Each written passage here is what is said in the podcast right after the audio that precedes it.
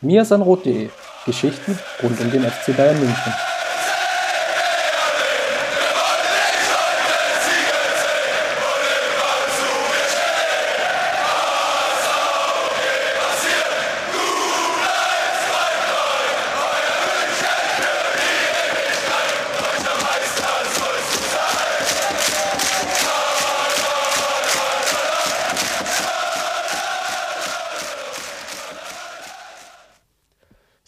Und herzlich willkommen zum Mir sein Rot Podcast, Folge 252.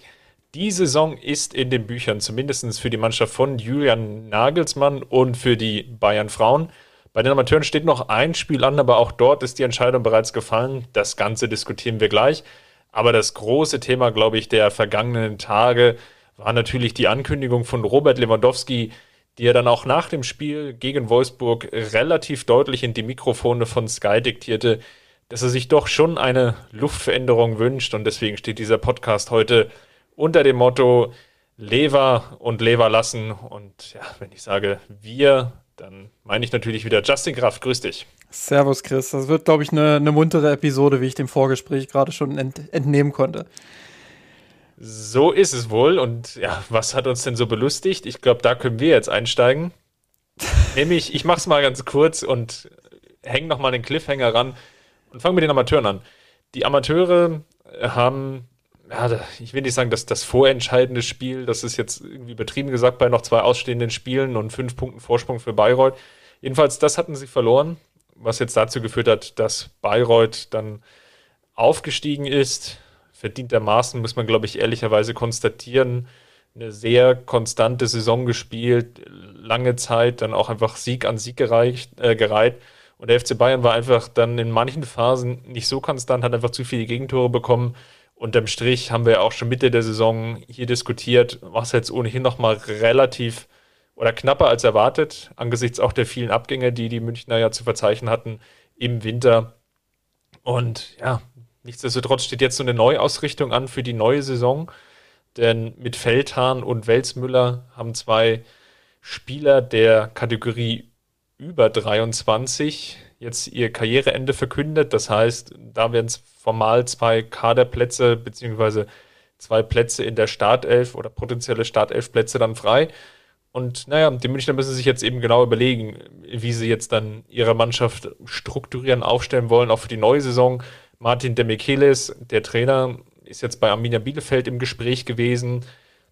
Kurzum, da wird sicherlich noch sehr viel Wasser der Isar herunterfließen, um es mal so zu formulieren, bevor es ja dann bei den Amateuren, der doch schon wieder relativ früh, meistens so in den, um den Juli herum, ja schon wieder startet. Also da müssen jetzt dann die entsprechenden Entscheidungen und im Zweifelsfall dann auch die Transferaktivitäten dann getroffen werden.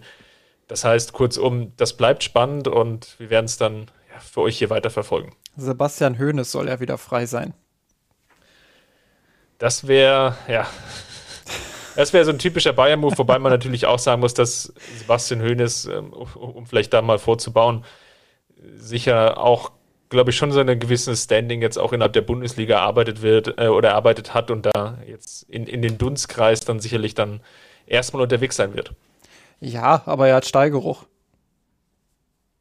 Das ist natürlich auf der Habenseite, aber gehst du als Trainer der, eines Bundesligisten wieder zurück in die Regionalliga? Das kann ich mir kaum vorstellen. Zum also großen FC Bayern, der so viel Strahlkraft hat, Chris, da, da muss es natürlich, äh, da muss man natürlich dann auch äh, mit, mit zu werben wissen. Aber gut. Oder man, oder, oder man, komm, wenn du jetzt so schon spekulieren willst, dann hau ich jetzt noch einen raus. Äh, vielleicht braucht ja Julian Nagelsmann ähnlich wie Nico Kovac ja auch noch einen Co-Trainer, der ein bisschen dichter dran ist. Ja? Das kann natürlich auch nochmal eine Variante sein. Aber Spaß beiseite, das sehe ich jetzt erstmal nicht kommen. Kurzum, mal abwarten, wie sich Martin de Michelis entscheidet, ob er jetzt auch den, den nächsten Schritt gehen will. Um es mit einem berühmten Chef zu sagen, äh, also Medienchef zu sagen, bitte nicht. Dann mach du mal weiter mit den Updates der Bayern Frauen, weil da ist ja doch einiges passiert. Genau, und das war auch das, was du schon angekündigt hast, beziehungsweise ich auch so ein bisschen angedeutet hatte, weswegen wir uns so ein bisschen äh, Spaß gemacht haben äh, vorher. Äh, die Axt im Walde wurde verpflichtet quasi. Äh, nein, das ist, das ist natürlich gemein. Ähm, Georgia Stanway ist äh, eine, eine, sehr, sehr talentierte Spielerin, die aus England verpflichtet wurde. Ähm, Bianca Rech hat in ihrer ja, was heißt in ihrer, aber in der Pressemitteilung des Clubs äh, zu Recht gesagt, dass das äh, schon auch ein Zeichen ist, dass eine Spielerin jetzt mal aus England nach Deutschland will. Das ist gut für die Bundesliga, das ist gut für den FC Bayern. Ist auch nicht irgendeine Spielerin, sie ist Rekordtorschützin bei Manchester City. Äh, man muss das natürlich ein bisschen einordnen auch. Manchester City ist jetzt nicht die 1A-Kategorie, wie es bei den Männern der Fall ist, äh, sondern eher ja, in, einer, in einer aufsteigenden Position, würde ich mal sagen. Da sind die Top-Clubs dann eher doch Chelsea und, und auch Arsenal. Ähm, aber sie haben auch in dieser Saison oft genug bewiesen, ähm, ja, dass sie Potenzial haben und dass sie sich entwickeln wollen. Ähm, und Georgia Stanway ist mit 23 Jahren eine sehr talentierte Offensivspielerin, die auf vielen Positionen einsetzbar ist, äh, die, die wirklich auch eine gewisse Dynamik mit auf den Platz bringen kann. Und äh, ja, worauf sie so ein bisschen angespielt haben, ist, Bianca Rech hat es in der Pressemitteilung ja, mit dem Wort Mentalität umschrieben. Gar keine Widerrede. Ich glaube, sie wird Qualitäten damit reinbringen, die, äh, die dem FC Bayern helfen werden. Man hat gerade in den großen Spielen dann auch gesehen, äh, immer ein Tick zu zurückhaltend, ein Tick zu, zu zaghaft vielleicht auch, äh, immer auch so ein bisschen vom Gefühl her in der Außenseiterrolle.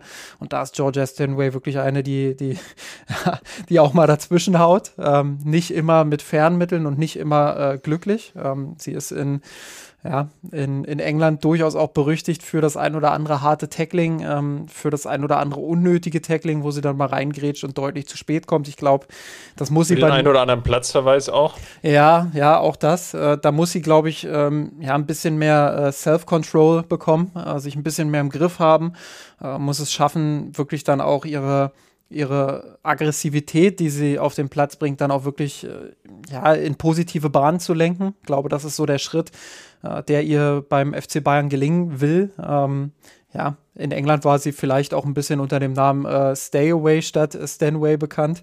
Ähm, aber ja, Spaß beiseite. Also ich finde, das ist wirklich ein, ein, großartiger Transfer für die Bayern. Ähm, zumal man ja bedenken muss, das ist der erste Transfer für den, für den kommenden Sommer. Und es steht ja doch einiges an, an Umbruch jetzt äh, vor der Tür. Ähm, einige Spielerinnen wurden verabschiedet. Marina Hegering war klar, die geht äh, zum VfL Wolfsburg. Ähm, dann hatte sich ja schon ange angedeutet, dass Behrenstein und äh, Assey den Club verlassen werden, weil die, die Verträge auslaufen und bisher nicht verlängert wurden. Ähm, so hat sich dann auch bestätigt, ähm, wurden beim letzten Spiel äh, gegen Turbine Potsdam beim 5 zu 0 äh, ja, dann auch äh, verabschiedet. Äh, genauso wird Christine Demann, die schon äh, im Winter verliehen wurde, nach Köln den Club verlassen. Und ähm, was so ein bisschen vielleicht überraschend kam in der Woche vor dem letzten Spieltag, war die Trainerentlassung. Jens Scheuer wird die FC Bayern Frauen im kommen, ab dem kommenden Sommer oder ab jetzt eben dann nicht mehr trainieren. Ähm, noch ist nicht klar, wer Nachfolger oder Nachfolgerin wird.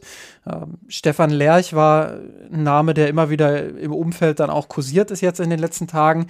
Äh, da kann man so ein bisschen äh, die Luft rausnehmen, glaube ich, äh, weil die TSG Hoffenheim äh, verkündet hat, dass er von der U17 der, der Männerabteilung, der Jugendabteilung ähm, in, in den U19-Bereich aufrücken wird. Also dass diese Mitteilung würde die TSG nicht machen, wenn, wenn nicht absolut klar wäre, dass er im kommenden Sommer dann auch weiterhin äh, bei Hoffenheim tätig wäre, denke ich. Äh, insofern, ja, der Ex-Trainer des VfL Wolfsburg wird es wahrscheinlich nicht.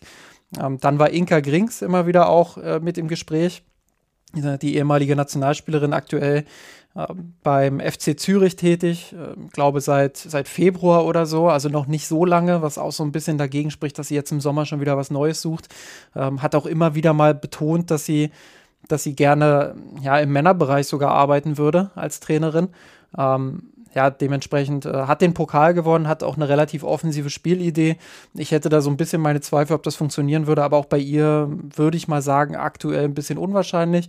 Ähm, was schon ein deutlich heißeres Gerücht sein soll, ist äh, Gabor Galay von, von der TSG Hoffenheim äh, Frauenabteilung ähm, der ja, seit 2020 wirklich hervorragende Arbeit dort leistet. Du erkennst eine klare Spielidee, ein gutes Positionsspiel, macht wirklich Spaß, den Hoffenheimerinnen auch zuzusehen.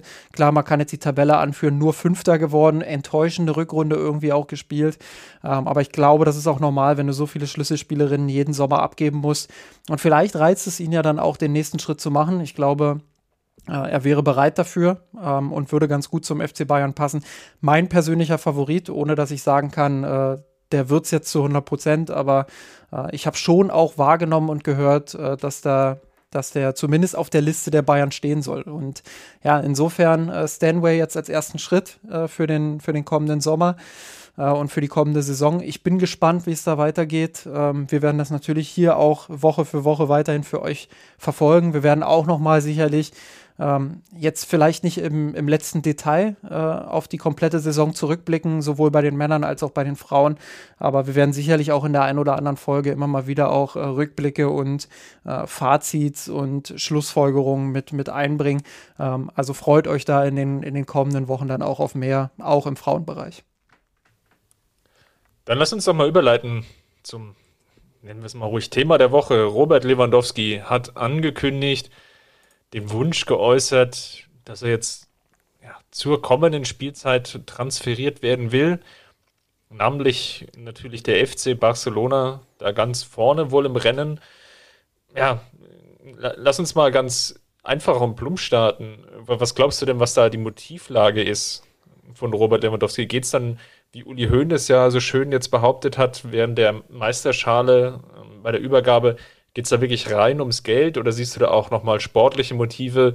Man könnte sich ja durchaus überlegen, dass der FC Barcelona vielleicht die etwas höhere Strahlkraft noch hat als der FC Bayern. Das kann man jetzt natürlich so oder so sehen.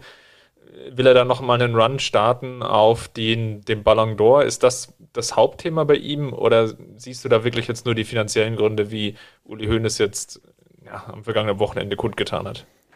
Ja, erstmal finde ich es ein bisschen seltsam, dass äh, der FC Bayern sich da immer in, in so eine Rolle schiebt, äh, die die Fakten ja gar nicht hergeben. Also wir haben ja oft genug darüber geredet, dass die Bayern im internationalen Vergleich sehr, sehr gut bezahlen. Und äh, Robert Lewandowski als absoluter Topverdiener in München, ähm, ja, der, der wird jetzt nicht am Hungertuch nagen und ich glaube, es wird auch nicht so viele Optionen aktuell geben, wo er deutlich mehr verdienen kann. Also Barcelona wird schon auch darum bemüht sein, ähm, ja, das Gehaltsgefüge im Zaum zu halten, gerade mit, mit äh, den ja, Regularien dort in Spanien und den Problemen, die sie jetzt in den letzten Monaten auch immer wieder hatten. Ähm, also ich glaube schon, äh, dass Barca da jetzt nicht einfach mal sagt, wir zahlen Lewandowski jetzt pro Jahr 25 oder 30 Millionen Euro oder 35 Millionen Euro. Also das sehe ich aktuell ehrlich gesagt nicht und deshalb verwundert mich das schon, dass da immer dann auch diese, diese Finanzschublade aufgemacht wird und so getan wird, äh, ja, als würden die anderen einfach äh, 100 Millionen Euro mehr pro Spieler bezahlen. Also das ist äh, mir dann persönlich auch zu einfach. Ähm, da wird ein Narrativ bedient, was der Realität nicht ganz entspricht. Äh, deshalb würde ich schon auch sagen, äh, Robert Lewandowski aus meiner Sicht ähm, will einfach auch nochmal einen neuen Anstrich. Ich ähm, glaube, ein Ex-Berater hat sich neulich dann auch bei Sport 1 darüber geäußert, ähm, hat äh, ja, entscheidend auch mit daran gewerkelt, dass äh, Robert Lewandowski damals nach Dortmund gewechselt ist. Und hat auch gesagt, damals war eigentlich schon der Plan, erst zu Borussia Dortmund äh, in die Bundesliga, vielleicht zum FC Bayern, das war auch schon damals so ein bisschen Thema, äh, und dann eben nach der Bundesliga ähm, ja, weiter nach Spanien und Karriereende vielleicht in den USA. Und äh, dieses Thema Spanien, das, das kursiert ja rund um Robert Lewandowski eigentlich schon ja, eigentlich schon seit 2015, 16, 17. Also das, äh, du hast ja wo, jedes Wo ja Real Madrid so der Verein war, seiner genau, Wahl. Genau, also ich glaube, dass, dass ich glaube nicht, dass Real Madrid jetzt sein absoluter Traumverein oder sowas ist. Ich glaube, das ist auch der FC Barcelona nicht, aber Spanien generell einfach als Liga, als Land, ähm, als äh, spezielle Fußballkultur. Ich glaube schon, dass das was ist, was Robert Lewandowski reizt und jetzt sieht er halt äh, schon auch mit fortgeschrittenem Alter vielleicht seine letzte Chance, diesen Traum auch nochmal zu erfüllen.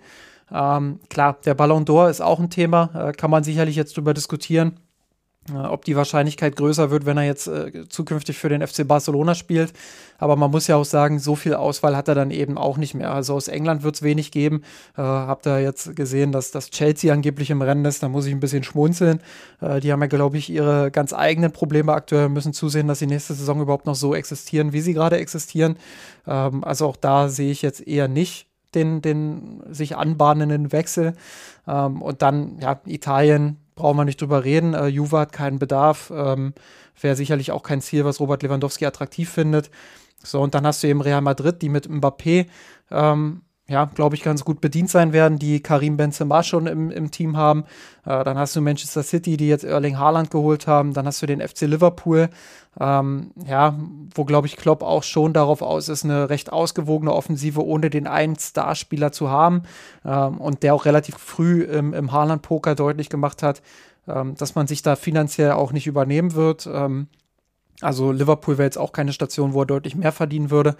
Ja, und dann bleibt eben am Ende nur noch der FC Barcelona. Und ähm, ja, wie gesagt, ob er jetzt da den Ballon d'Or gewinnt, würde ich mal bezweifeln. Aber grundsätzlich äh, kann ich den Wunsch des Spielers natürlich verstehen. Du hast in München alles gewonnen, bist Champions League-Sieger geworden, hast das Triple geholt, äh, das Sextupel geholt, ähm, hast äh, Torrekorde gebrochen. Ähm, ich sehe jetzt nicht mehr den großen Antrieb bei ihm, in München zu bleiben, ehrlich gesagt. Ja, es ist jetzt natürlich eine ganz spannende Gemengelage und versetzen wir uns nochmal zurück. Wir haben jetzt ja auch in den vergangenen Wochen schon häufiger darüber gesprochen, wie es damit umzugehen ist. Und Oliver Kahn hat ja vielleicht auch ganz charmant im Doppelpass, wenn man jetzt nochmal retrospektiv etwas zurückschauen will, ja, auch schon etwas vorgebaut. Im Sinne von, ja, das ist ein wichtiger Spieler für uns, aber man muss genau überlegen, wie lange will man den Vertrag geben und der wird ja auch nicht jünger. Also man hat natürlich auch in gewisser Weise schon versucht, ein Narrativ zu bedienen, das vielleicht auch vorbaut im Sinne von, ja, vielleicht verlängert er eben seinen Vertrag auch nicht in München und wir als Verein müssen dann eben sehr genau überlegen, was ist denn jetzt unser Plan B, C oder D. Auf der anderen Seite, und du hast den Namen ja schon genannt, Erling Haaland, das ist ja auch so ein, eine Geschichte, die jetzt ja nach wie vor vorgetragen wird. Man war wohl, glaube ich, stärker an ihm interessiert, als man es, glaube ich, öffentlich jetzt zugeben würde. Ist natürlich jetzt auch keine große Kunst. Auf der anderen Seite ist das natürlich auch ein Punkt, den Robert Lewandowski ja, sicherlich verärgern kann. Auf der anderen Seite, er versteht auch das Business. Ja? Er weiß auch genau, dass natürlich sich die Münchner auch Alternativen überlegen müssen, wenn er seinen Vertrag jetzt nicht verlängert. Auf der anderen Seite wiederum, und da hat er sicherlich einen Pluspunkt, und das sehen wir jetzt ja auch bei den anderen Vertragsverlängerungen, Stichwort Serge Gnabry, Manuel Neuer, Niklas Süle, David Alaba, dass der FC Bayern bei diesen Spielern häufig zu spät dran war oder scheinbar zu spät dran war und man relativ lange gewartet hat, teilweise eben auch so lange bis ins letzte Vertragsjahr hinein, wo Situationen entstanden sind, die ja sehr, sehr schwierig sind. Und das ist jetzt eben so eine Situation. Auf der anderen Seite sehe ich eben auch das Argument, Robert Lewandowski ist jetzt 33, wird 34. Ich glaube, im letzten Podcast habe ich ihn schon ein gefühlten Jahr älter gemacht. Aber er wird jetzt 34, hat Vertrag bis 2023, also noch ein Jahr, wäre dann fast 35. Und da ist eben die Frage, wie lange willst du so einen Spieler noch binden? Wie lange traust du ihm noch diese Leistungsfähigkeit zu? Das sind natürlich auch valide Fragen aus Sicht des Vereins. Also von daher, ich kann irgendwie alle Seiten in dem, dem Spiel in gewisser Weise verstehen. Und machen wir uns nichts vor. Es ist, glaube ich, auch noch ein ganz valides Argument, was ich gerne in die Diskussion einführen würde es liegt natürlich irgendwie auch in der Natur der Sache, dass Spieler mit dem Alter abbauen, nicht mehr so gut sind, irgendwann ähm, dem, Karriereende entgegensegeln, nicht mehr diese Leistungsfähigkeit abrufen. Das, das, das, liegt halt in, ja, wie so schön eingangs schon erwähnt, in der Natur der Sache. Also von daher kann ich diese Überlegung verstehen. Das ist natürlich ein ganz schwieriger Moment zeitlich gesehen. Ne? für den FC Bayern nach dieser durchaus durchwachsenen Saison, wenn man jetzt mal die Bundesliga, die, die relativ klare deutsche Meisterschaft außen vor lässt, Champions League aus gegen einen eher unterdurchschnittlichen oder aus, aus Münchner Sicht ja eher, eher schlagbaren Gegner, formulieren wir es mal so. Das blamable Pokal aus gegen Borussia Mönchengladbach mit dem 5 zu 0, das war, glaube ich, in der Gemengelage keine ganz gute Saison. Und wenn du dann noch deinen besten Spieler dann im Nachgang abgibst, ist das, glaube ich, sehr schwierig dann ja, zu verkaufen im Sinne von, wie nehme ich denn dann noch die Fans mit? Ja, wie kann denn auch Hassan Saljamicic dieses Credo, wir werden eine gute Mannschaft hinstellen und werden daran arbeiten. Wie kann er denn das dann halten, wenn du den Spieler abgibst, der in der vergangenen Bundesliga-Saison 35 Tore geschossen hat, in der Saison davor 41 Tore? Das ist natürlich nicht eins zu eins zu ersetzen. Da stecken natürlich zwei Ebenen drin. Ähm, Die eine ist so ein bisschen das äh, strategische, kommunikative auch, ähm, was du gerade erwähnt hast, was ja die komplette Kaderpolitik betrifft.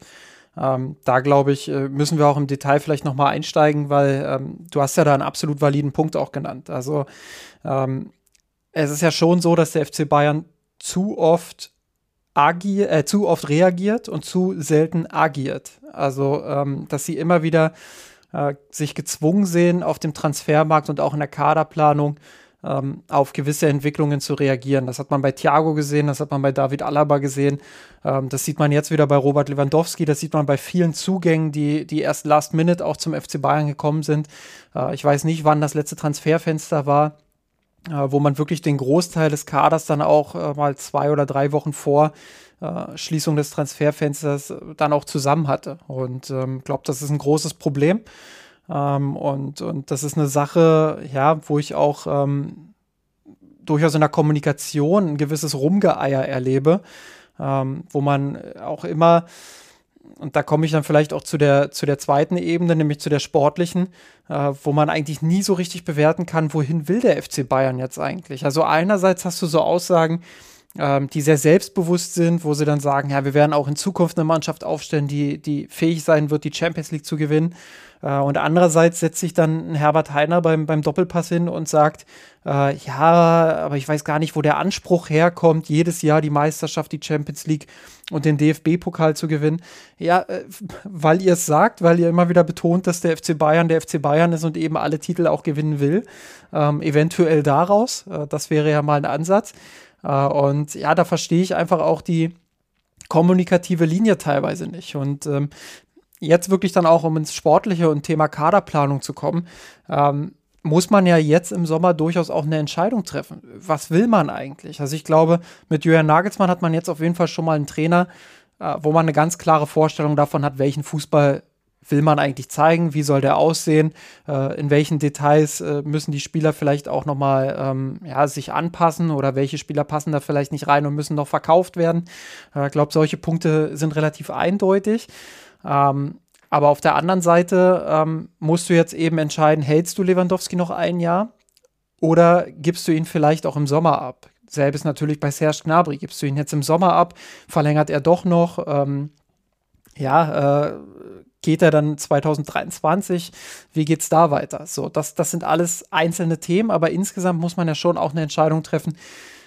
Geht man den größeren Umbruch vielleicht sogar in diesem Sommer ein, mit, mit dem Risiko, dass man vielleicht wieder nicht so konkurrenzfähig ist, wie man sich das wünscht, aber mit der, mit der Chance auf der anderen Seite mit Julian Nagelsmann jetzt auf wirklich eine neue Ära ohne Altlasten aufzubauen. Altlasten in Anführungsstrichen, weil wir wissen alle, wozu Robert Lewandowski beispielsweise in der Lage ist, was er leisten kann.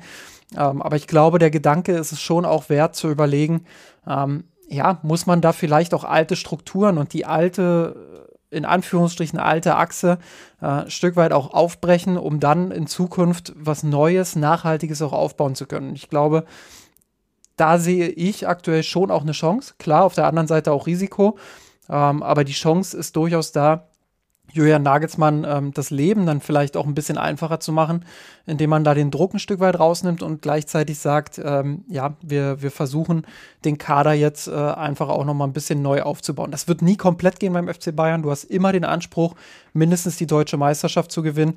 Äh, du hast auch finanziell den Anspruch, in der Champions League sehr, sehr weit zu kommen. Äh, das heißt, äh, wir werden es natürlich nicht erleben, dass da jetzt irgendwie äh, elf Spieler ausgetauscht werden.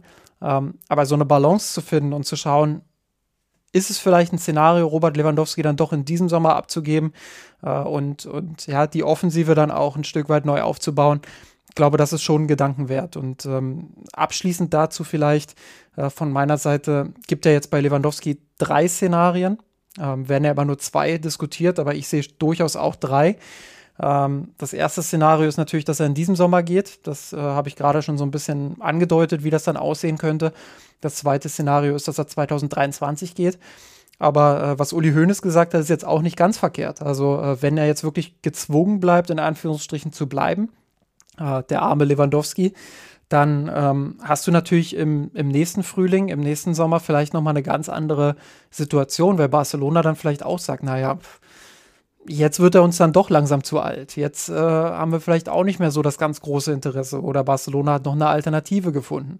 Ähm, und ja, dann, dann ist natürlich auch die Frage, welche Optionen hat er überhaupt noch zu wechseln. Also diese drei Szenarien sehe ich gerade, aber ich glaube, ähm, und da bin ich auch ein Stück weit bei dir, der FC Bayern sollte durchaus äh, dann auch überlegen, ähm, einfach einen neuen Weg einzuschlagen. Ob das jetzt in diesem Sommer ist oder im nächsten Sommer, ähm, würde ich mal offen lassen. Ja, schlussendlich hängt das natürlich auch sehr stark davon ab, was du jetzt dem FC Barcelona aus dem Kreuz leiern kannst, positiv formuliert, und wie der mögliche Alternativen aussehen. Ich glaube, wenn man nochmal einen Schritt zurückgeht und die Hysterie etwas beiseite legt, dann kann man, glaube ich, schon sagen, dass es der FC Bayern über die vergangenen Jahre geschafft hat, diese Umbrüche, die es ja immer wieder gab, jetzt in den vergangenen Jahren, auch zu managen und zu meistern hat Schweinsteiger abgegeben, Philipp Lahm hat seine Karriere beendet, Arjen Robben, ja, auch Karriere beendet, formulieren wir es mal so. Mit der kleinen Zwischen in der Met, äh, Mezzo, Franck Ribéry hat man gehen lassen. Das waren natürlich auch große Umbrüche, die der FC Bayern über weite Strecken gut gemeistert hat, sonst wären sie ja nicht wieder Champions League-Sieger auch geworden 2020. Jetzt mal ganz unabhängig davon, wie viel Glück oder nicht Glück jetzt dabei war. Dann ist natürlich trotzdem die Frage, gibst du jemanden wie Robert Lewandowski jetzt ab und was bekommst du dafür? Das ist eben diese Frage. Und dann, ne, welche Strategie verfolgst du? Es gibt ja auch hier jetzt mehrere Gedanken. Lass uns da ruhig mal ein bisschen spekulieren, wie, wie sowas aussehen könnte.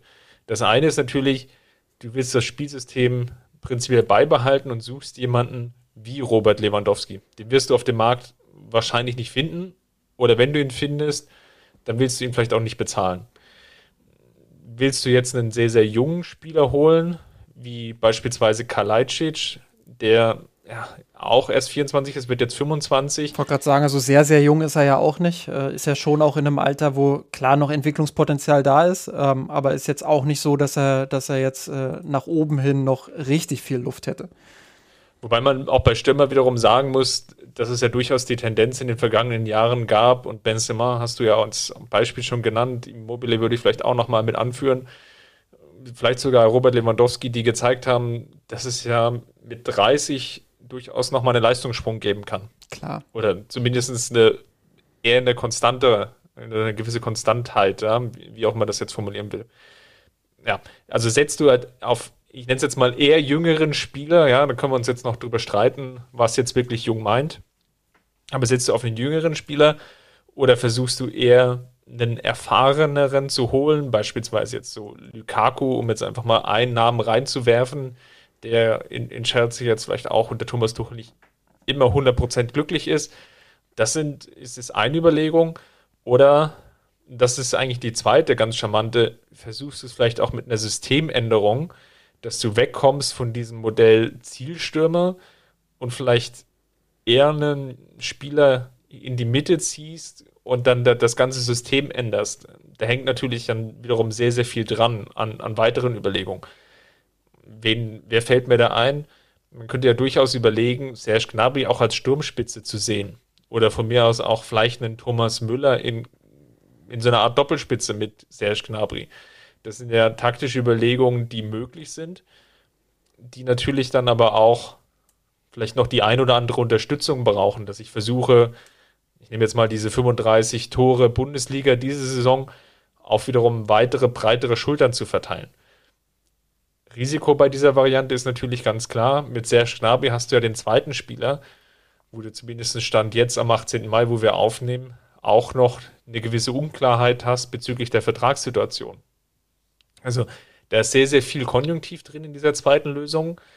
Immer auch mit der Gefahr, dass das vollkommen schief geht und dass du dann nicht die, die Tore hast und dann vielleicht im Laufe der Saison eine ganz andere Spielidee entwickeln musst. Ja, klar. Ähm, also vielleicht einfach mal jetzt beim Thema offensive Umbauen zu bleiben, weil wir jetzt auch ganz viel über Serge Gnabry am Rande geredet haben. Den würde ich jetzt noch mal ganz kurz in den Fokus holen. Äh, gab ja jetzt viele Gerüchte rund um Usman Dembele beispielsweise und auch rund um äh, Manet von, von Liverpool. Ähm, also meine Information ist da tatsächlich, äh, und, und ich habe das aus dem, aus dem Umfeld auch äh, tatsächlich aus einer relativ guten Quelle bekommen ähm, und ist jetzt auch kein allzu großes Geheimnis mehr, glaube ich. Ähm, das, das haben die Bayern-Bosse meines Wissens nach auch mindestens mal zwischen den Zeilen betont, äh, dass man mit Serge Gnabry nach wie vor verlängern möchte. Das ist äh, Priorität Nummer eins. Man will unbedingt, dass er bleibt. Es gibt eine Meinungsverschiedenheit. Das hat äh, Heiner äh, im Doppelpass auch nochmal ja, bestätigt. Äh, auch das ist kein großes Geheimnis. Serge Gnabry würde gerne mehr verdienen, als der FC Bayern äh, ihm bietet. Ähm, er würde schon gerne, glaube ich, in die Coman und Sané-Kategorie aufsteigen. Kann man sicherlich auch drüber diskutieren, weil er jetzt nicht der konstanteste Spieler war, aber das waren die anderen beiden aus unterschiedlichen Gründen, äh, sei es Fitness oder eben auch Formschwankungen, eben auch nicht. Insofern, äh, ja, glaube ich, äh, muss man da einen Kompromiss noch finden. Ähm, der FC Bayern selbst zeigt sich da schon auch optimistisch, dass das klappt. Aber klar, man muss sich mit Alternativen beschäftigen. Dembele ist jemand, ähm, der charakterlich immer als schwierig galt. Das ist in den letzten Monaten äh, so ein bisschen überholt worden, das Klischee. Also klar gab es da so ein bisschen das Hin und Her mit der Vertragsverlängerung, äh, die dann nicht zustande kam. Aber grundsätzlich äh, hat man schon das Gefühl, auch in Barcelona, äh, dass er reifer geworden ist, dass er ein bisschen erwachsener auch geworden ist. Äh, die große Frage ist natürlich, ob er dauerhaft fit bleibt. Aber sonst fußballerisch natürlich äh, schon auch eine absolute Granate vom Potenzial her. Ähm, klar, Flügelspieler, keiner, der jetzt äh, Robert Lewandowski ersetzen würde, äh, aber schon einer, der viel Torgefahr auch ausstrahlen kann. Ähm, aber ich glaube, dass er nur zum Thema wird, wenn, wenn äh, ja, Serge Gnabry dann tatsächlich sagt, ich verlängere nicht. Und da braucht man jetzt, glaube ich, bald eine Entscheidung, äh, weil es ja für diesen Sommer auch äh, ja, eine Möglichkeit wäre, Serge Gnabry dann zu verkaufen und noch ein bisschen Ablöse zu generieren.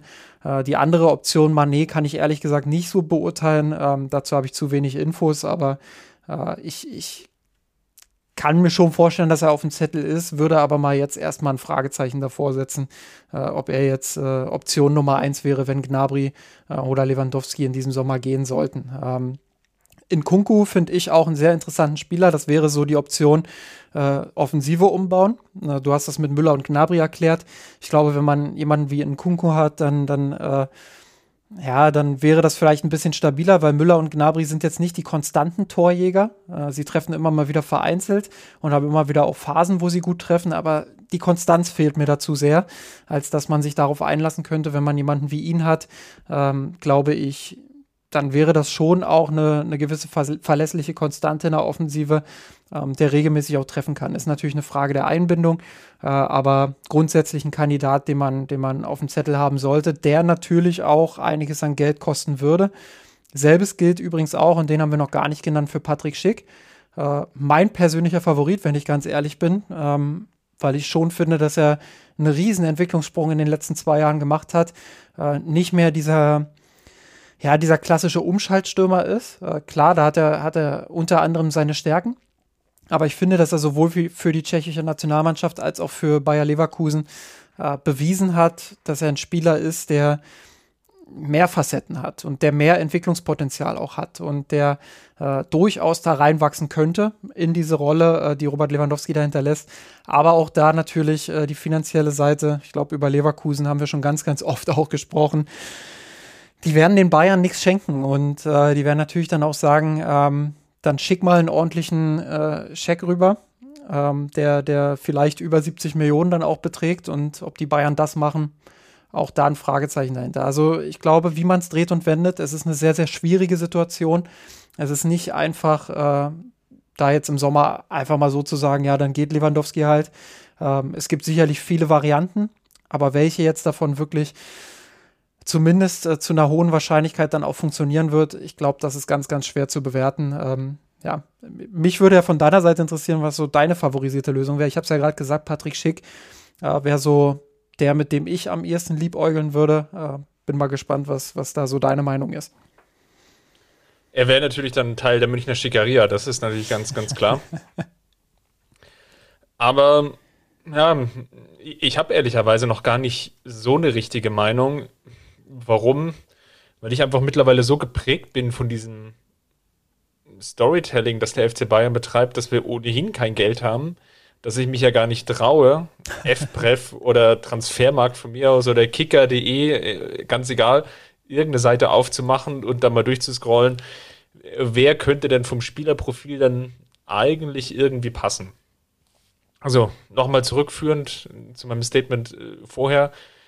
Ich glaube, darauf wird es eben sehr, sehr stark ankommen, auf die Überlegung, willst du weiterhin so einen Spieler haben, der ähnlich zu Robert Lewandowski ist, ja oder nein?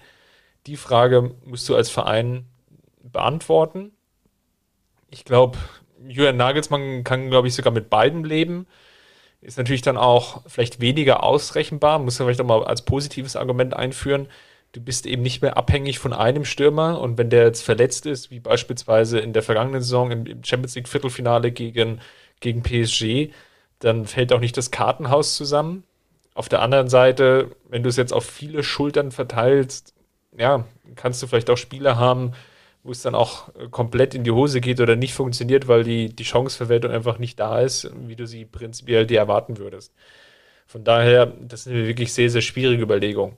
Ich könnte mir, also Stand jetzt, am ehesten vorstellen, wenn du mich nach Wahrscheinlichkeiten fragst, wäre ich sogar noch leicht im Lager, ganz knapp, aber ganz leicht im Lager. Robert Lewandowski bleibt einfach noch eine weitere Saison weil sich dann für den FC Bayern durchaus ein paar Fragezeichen lösen, finanziellerer Natur. Was meine ich?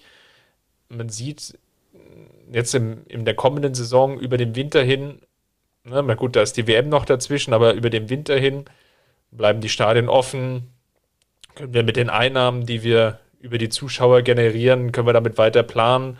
Wie entwickelt sich dann vielleicht auch die Champions League-Saison? Robert Lewandowski hat auch in Dortmund gezeigt, als er in das letzte Vertragsjahr dort reingegangen ist, dass er durchaus Profi genug ist und dann seine Leistung bringt. Und äh, wenn man es jetzt nach, nach rausschiebt, wie du ja auch vorhin so schön gesagt hast, vielleicht gibt es dann auch noch mal ein Umdenken, vielleicht auch auf beiden Seiten. In diesem Lager bin ich noch. So, und dahinter stecke ich dann im Bereich Verkaufen fest. Und da ist natürlich die Frage, ja, was kannst du da noch an, an Einnahmen generieren? Und wenn dann irgendwo vielleicht 40, vielleicht so mit, mit Prämien vielleicht an die 50 Millionen rankommst, hast du natürlich gewisserweise plus das gesparte Gehalt durchaus Optionen, wie du die Mannschaft dann ja vielleicht verstärken könntest. Und da ist schick sicherlich Einnahme, wo du jetzt gesehen hast, das funktioniert in der Bundesliga, wo du auch zumindest bei einer Europameisterschaft schon mal gesehen hast, das funktioniert. Bei Kalajdzic habe ich einfach noch das Fragezeichen, kann er das jetzt wirklich abrufen? Nochmal, er hat natürlich auch schon eine relativ lange Verletzungshistorie. Mir das jetzt im Vorfeld auch nochmal angeguckt. Schulterverletzung, halbes Jahr raus gewesen, Kreuzbandriss, mehr oder weniger fast ein ganzes Jahr verloren, Syndesmosebandabriss, Mittelfußbruch. Also, das ist jetzt schon eine Krankenakte, da muss sich Ian Robben auch nicht verstecken davor. Und da ist halt die Frage, ja, willst du halt auf diese Karte setzen oder guckst du jetzt nochmal links oder rechts? Ne? Schick hatte auch Ausfälle über die komplette Saison. Ja, das ist auch so ein Punkt, haben wir noch gar nicht diskutiert. Robert Lewandowski hat, glaube ich, gefühlt in seiner Bayernzeit acht Spiele verpasst. Und egal welche Lösung du jetzt findest, hast du immer das Risiko, dass du ohnehin ein bisschen dich variabler aufstellen musst dass es keinen Stürmer mehr gibt, der wirklich alle 34 Spiele dann vom Beginn an auch bestreitet. Den wirst du auch nicht finden. Äh, auch da natürlich der Punkt und äh, falls Alex uns gerade zuhört aus der Redaktion, ich glaube, der, der wird sich freuen, dass wir den Punkt aufgreifen, weil das ist ja auch was, was er immer zu Recht betont. Du wirst diesen Spieler nicht finden. Also es wird keinen Ersatz geben, äh, der der von der Fitness her auf dem Level sein wird wie Robert Lewandowski. Und äh, deshalb bin ich schlussendlich natürlich dann auch bei dir. Ähm, mein, mein Favor meine favorisierte Lösung, Patrick Schick, äh, bezog sich generell natürlich auf die Nachfolge. Ähm, ich glaube aber, dass äh, Robert Lewandowski jetzt noch ein Jahr zu behalten die wirtschaftlich sicherste Lösung ist und auch die sportlich sicherste Lösung. Also, dass wir äh, damit dann auch wirklich eine FC Bayern äh, sehen, der klassisch konservativ natürlich unterwegs ist, in dieser, in dieser Causa aber eben auch berechtigt konservativ und sagt, äh, es gibt aktuell nicht die, die 1A-Lösung. Also geben wir uns noch ein Jahr Zeit. Das ist ja mal das eine. Und das andere ist, dass man wirtschaftlich einfach eine gewisse Stabilität hat und in diesem Sommer anders investieren kann. Also man muss nicht das ganze Geld oder, oder einen großen Teil des Geldes dann auch raushauen, äh, um auf Nachfolgesuche zu gehen, sondern äh, man hat sich einfach diese Zeit dann auch wirtschaftlich äh, verschafft, dann im nächsten Sommer eben groß für die Stürmerposition äh, zu investieren. Und deshalb glaube ich, wäre es strategisch schon am sinnvollsten. Ich glaube auch nicht, dass Robert Lewandowski ähm, ja dann irgendwie äh, groß von der Leistung her einbricht. Äh, so nehme ich ihn ehrlich gesagt nicht wahr. Ähm, bin da auch ein bisschen bei Uli Hoeneß, der gesagt hat, ja, das geht dann bis zum 2. September, dann ist er unglücklich. Äh, aber danach ist das Thema und das Theater dann eben auch wieder vorbei. Also denke auch, dass es so laufen würde. Ähm, ist jetzt nicht ganz Bayern-like, weil man ja schon immer dann auch dieses, dieses typische äh, wir wollen keine Türen für verdiente äh, Spieler schließen im Hinterkopf hat, aber in dem Fall glaube ich persönlich, dass es äh, unumgänglich ist und auch eine Notwendigkeit für den FC Bayern so zu handeln. Ja, weil es einfach die stabilste und sicherste Lösung ist. Dann mal weitergesponnen, lass uns mal ganz verrückt werden. Wenn Barcelona jetzt sagt, gut, wir zahlen euch ähm, nicht die Ablöse, aber ihr kriegt Frankie de Jong. Würdest du es dann machen? Ja. Also Du merkst es ja ohne, ohne zu zögern. Äh, nicht nur, weil wir es im Slack schon mal diskutiert hatten jetzt äh, bei uns im, im Redaktionschat, sondern ähm, ja, auch da einfach, weil, weil ich glaube, dass er, also dass Frankie de Jong eine, eine Lücke schließen könnte beim FC Bayern, ähm, die seit Thiago sehr, sehr offen klafft, weil er ein sehr kompletter Mittelfeldspieler ist. Für mich in seiner Altersklasse äh, eines, eines der größten Talente, immer noch Talente, auch, auch wenn er mittlerweile über diesen Status natürlich insgesamt hinaus ist. Äh, aber ja, grundsätzlich einfach eines der größten Talente in seiner Altersklasse ist. Ähm, und deshalb würde ich da nicht lange zögern und sagen, ja, mach es. Ähm, dann musst du eben doch die Offensive umbauen, aber hast halt im Mittelfeld auf einer ganz, ganz wichtigen, eminent wichtigen Position äh, eine Baustelle geschlossen, die ich äh, fast schon für wichtiger halte. Wir hatten ja schon mal äh, eine sehr, sehr intensive Diskussion hier im Podcast darüber. Weiß gerade leider nicht, welche Folge das war, sonst würde ich darauf nochmal verweisen.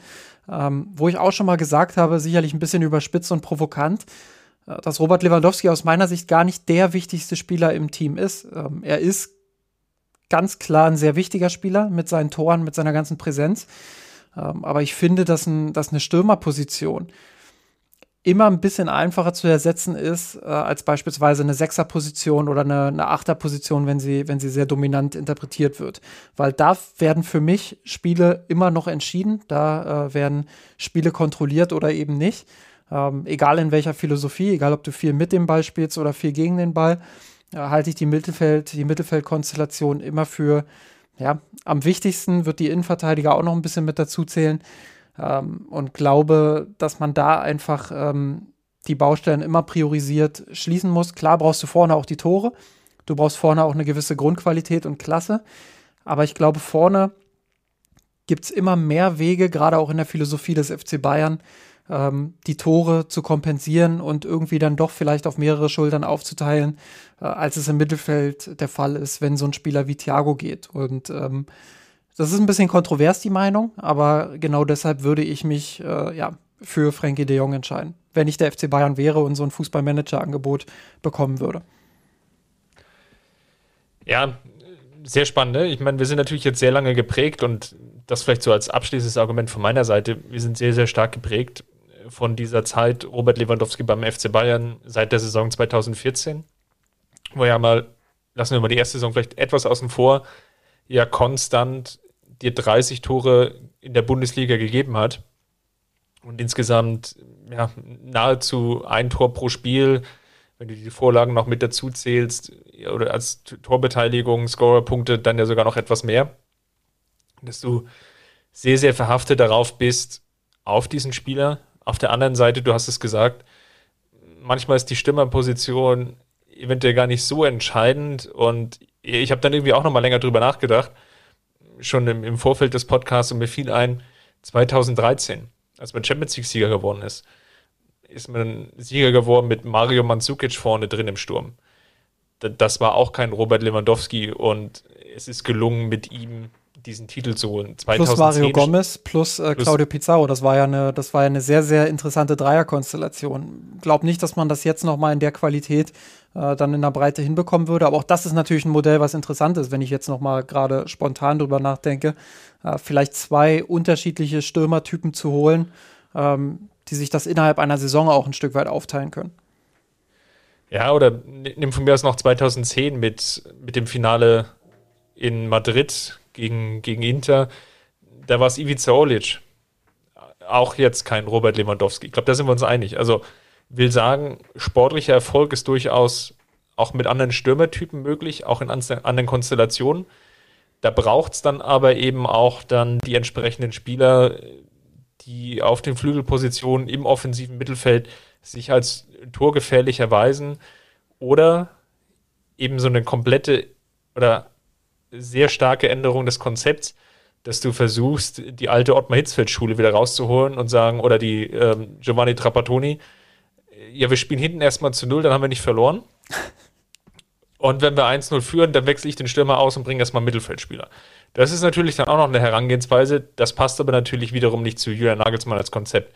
Also von daher, wenn Robert Lewandowski geht, dann brauchst du, glaube ich, ein gutes Konzept und dann brauchst du vor allem auch für die Fans, und das hat man ja auch am Sonntag gesehen bei der ähm, Übergabe oder der, der, der Feierlichkeit äh, zur Meisterschaft, als es dann durchaus nochmal Rufe gab, Robert Lewandowski bleibt, dass du dann ein Gesicht brauchst für diese Mannschaft, um es dann auch ja, den, den, den Fans irgendwie zu verkaufen, dass du dann deinen Starspieler als FC Bayern, deinen Starspieler, einen der Top 3 Spieler vielleicht der Welt verlierst.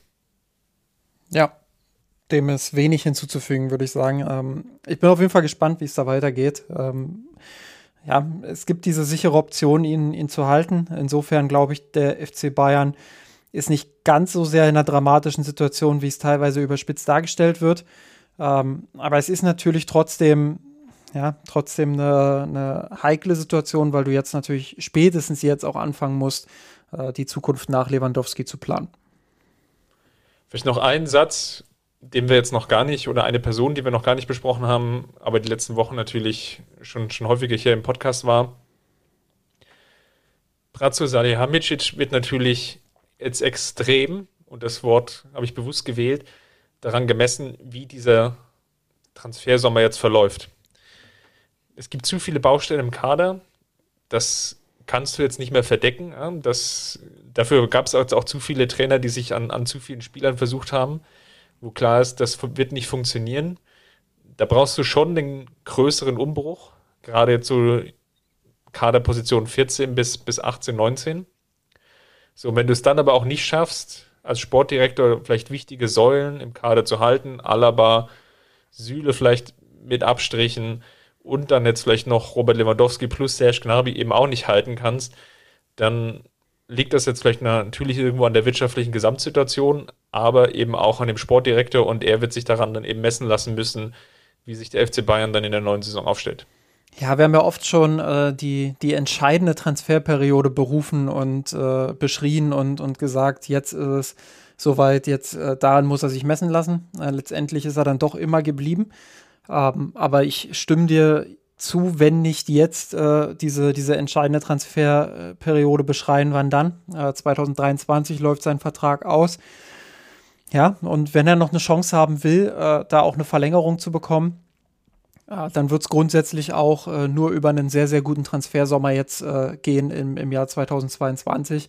Ansonsten sehe ich schon auch die Möglichkeit, dass er ab 2023 ja, nicht mehr in seinem Amt ist und der Vertrag ausläuft. Ähm, muss aber da auch nochmal betonen, ich äh, glaube, das haben wir in der letzten Podcast-Folge auch schon mal gesagt, es ist natürlich nicht nur er. Also äh, Oliver Kahn, Herbert Heiner, die geben alle kein gutes Bild ab. Transferentscheidungen beim FC Bayern werden immer auch gemeinsam getroffen. Ähm, das ist was, was wo man einfach auch nicht müde werden darf, das zu betonen, dass er da äh, nicht allein verantwortlich für alles ist, aber er gibt im Gesamtbild genauso wie Oliver Kahn, genauso wie Herbert Heiner, genauso wie äh, viele Kaderplaner beim FC Bayern und eben auch äh, der Aufsichtsrat äh, ja in den letzten zwei bis drei Jahren einfach kein gutes Bild ab, nicht nach außen und auch nicht, wenn man äh, sich das Ergebnis in der Kaderplanung ansieht. Äh, man kann natürlich zu Recht auf die Erfolge hinweisen, die man 2020 hat. Aber wenn man ganz, ganz ehrlich ist, ähm, und das habe ich auch neulich äh, auf Twitter versucht, äh, den, Gedanken, den Gedankengang versucht zu erklären, ähm, da muss man schon auch sagen, dass 2020 auch vieles für die Bayern gelaufen ist und dass wir damals eigentlich ähnliche Diskussionen geführt haben über diesen Kader. Ähm, dass es letztendlich nicht dazu kam, äh, hatte ganz, ganz unterschiedliche Gründe. Sicherlich Hansi Flick als, als derjenige, der diesen Erfolg natürlich getragen hat. Ähm, aber andererseits eben auch ja, leicht glückliche Faktoren wie, wie Spielplanung, wie äh, Corona-Pause, ähm, Verletzungen zum richtigen Augenblick, äh, Fitness zum richtigen Augenblick. Ähm, ja, dann dieses, dieses Turnier, was wirklich äh, dann wie so ein, so ein K.O.-Turnier dann auch ausgetragen wurde mit jeweils nur einem Spiel. Ähm, sicherlich auch der Auslosungsweg, ähm, der jetzt nicht einfach war, der aber von den, von den Gegnern ganz gut zu der Spielweise des FC Bayern gepasst hat. Ähm, ohne das jetzt nochmal komplett im Detail auszuschlagen, ich glaube, dass da einfach viel auch für die Bayern gelaufen ist und ähm, dass man da durchaus auch nochmal zurückblicken kann und sagen kann, hey, auch damals war in der Kaderplanung einiges nicht ganz so optimal, ähm, ja, wie man, wie man sich das eigentlich vorstellt bei den Bayern. Und äh, insofern richtungsweisender Sommer jetzt für Salihamidzic, ähm, aber irgendwie auch ein richtungsweisender Sommer für, für viele andere beim FC Bayern. De facto ist es jedenfalls so, und das ist vielleicht auch das Schlusswort. Ich freue mich wirklich sehr darauf, wenn ich mit dir mal wieder mehr über Fußball reden kann als über wirtschaftliche plus Vertragssituationen. Von daher nehme ich das jetzt mal mit dann für die nächste Woche. Mal gucken, ob wir das dann umgesetzt kriegen oder ob bis dahin wieder ja, die, die neue Kuh oder die neue Sau durchs Dorf getrieben wurde. Schauen wir mal, würde ich sagen. Justin, äh, vielen Dank äh, für deine Expertise und dein, deine Einblicke. Immer gerne. Und ja, ohne großen Werbeblock geht's heute raus. Macht's gut und wir hören uns dann hoffentlich nächste Woche. Bis dahin, Servus. Servus. Ich hab geträumt von dir, von unserer Weltpläne. Wir haben den Kampf gewonnen, den Thron erkommen, der Haien hat's gemacht. Hab geträumt von dir, von unserer Weltpläne. Wir haben den Kampf gewonnen, den Thron erkommen, der Haien hat's gemacht. Ich hab geträumt von dir, von unserer Weltpläne. Wir haben den Kampf gewonnen, den Thron erkommen, der Haien